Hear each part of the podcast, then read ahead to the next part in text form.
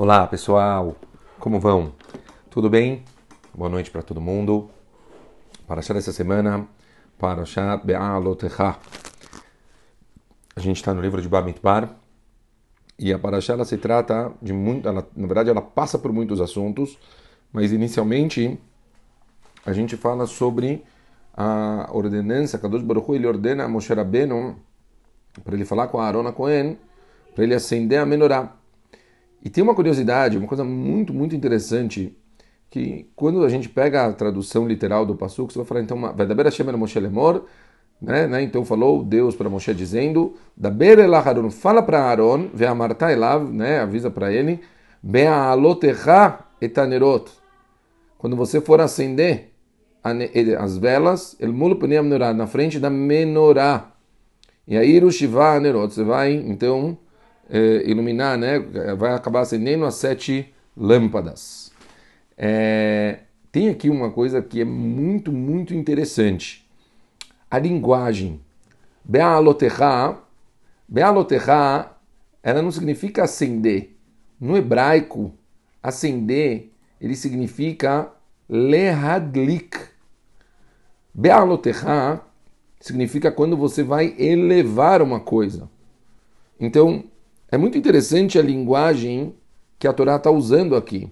Por que, que a Torá está usando Be'alotecha em vez de lehadlik? O normal seria você vai acender, você vai acender linguajar como a gente usa para acender as velas de Shabbat, lehadlik ner shel Shabbat.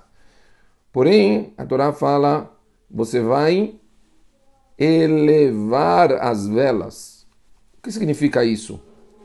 Chachamim, uma das explicações que eu ouvi linda, linda, linda, ele fala que, na verdade, a menorá ela, ela representa a Torá e as mitzvot. E, portanto, uma pessoa, quando ela tem algum tipo de vínculo com isso, ela tem uma elevação sobre isso. Quer dizer, tanto o estudo, o estudo da Torá é uma coisa que tem um efeito direto na alma da pessoa e causa uma, uma mudança no comportamento da pessoa. Eu sempre falo que muitas, muitas pessoas eles acreditam que estudar é, uma, é algo que faz, é, né, as, pessoas imaginam que quanto mais eu estudo, mais conhecimento eu absorvo. Com Torá não se trata somente de conhecimento. Torá se trata de mudanças espirituais. A pessoa ela se eleva quando ela estuda.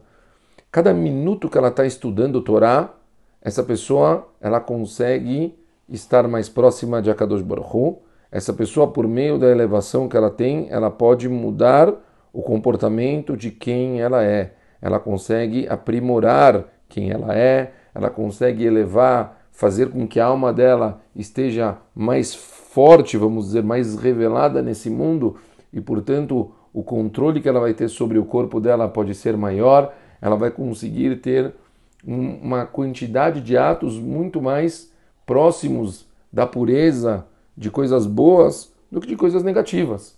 Ou seja, quanto mais a pessoa estudar, mais essa pessoa vai ter oportunidades de conseguir fazer mais coisas positivas.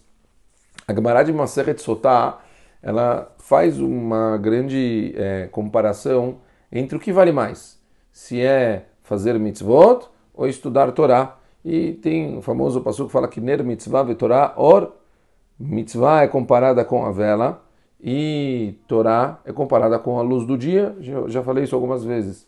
Não há como comparar alguma coisa com o estudo da Torá.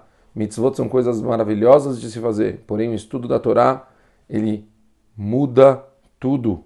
Uma pessoa que estuda, essa pessoa, ele realmente está trazendo um nível gigantesco de santidade para o mundo. E é por isso que vocês veem em Eretz Israel pessoas que passam o dia inteiro estudando Torá, porque eles realmente acreditam que essas pessoas estão trazendo mais luz para o mundo. Eles não são preguiçosos, não são pessoas vagabundas, são pessoas que eles realmente, do fundo do coração, eles abdicaram de uma vida de qualidade, de uma vida de conforto, para ter uma vida simples, onde eles estão trazendo mais luz mais santidade para eles e para o mundo, para as famílias que eles têm. É muito impressionante quando a gente vê essas pessoas estudando, você percebe o quanto eles levam isso a sério, eles tentam se policiar de não ter nenhum minuto à toa. Eles aproveitam cada minuto porque eles sabem que isso conta. Então, o elevar é o estudo. Ramim falam também que também poderia se chamar isso em relação às mitzvot.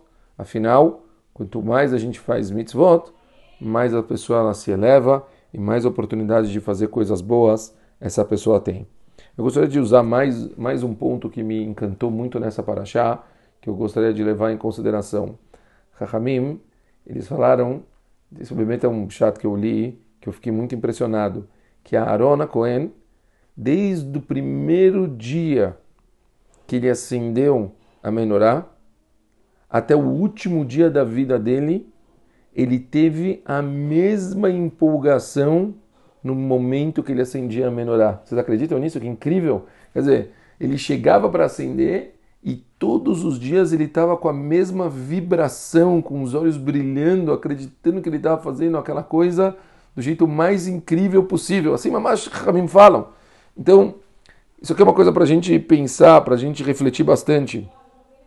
Será que a gente, quando começa a fazer coisas mais do que uma vez, quanto que a gente continua fazendo essas coisas com a mesma intensidade, com a mesma vontade, com a mesma alegria, com a mesma vibração? Imaginem se a gente faz os mesmos atos, será que a gente realmente faz ele da mesma forma todos os dias? Será que a gente não entra por causa da nossa rotina numa mesmice e a gente acaba fazendo as coisas num piloto automático?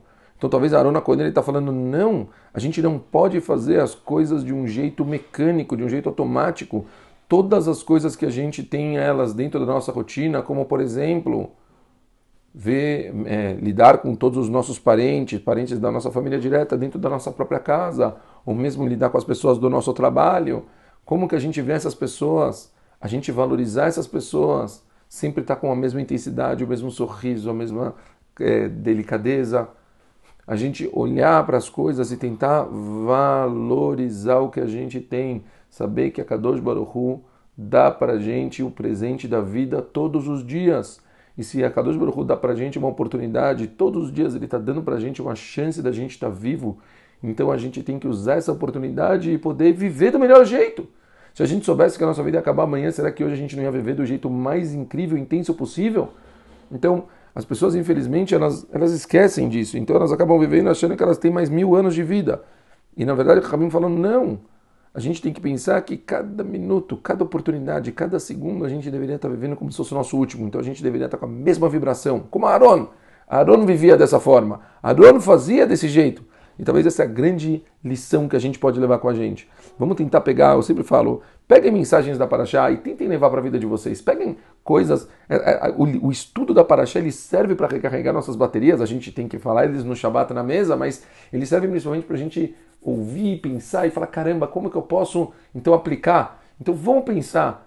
Vamos pegar algumas coisas que a gente tem na nossa rotina, que a gente já faz elas, e vamos pensar como a gente conseguiria fazer essas coisas com uma intensidade como a gente faria no começo. Imaginem, lembrem do primeiro dia de aula de vocês, aquela empolgação até de comprar o estojo. Lembra como vocês mexiam na, no lápis, na borracha, aquela coisa incrível, toda vibração que você está.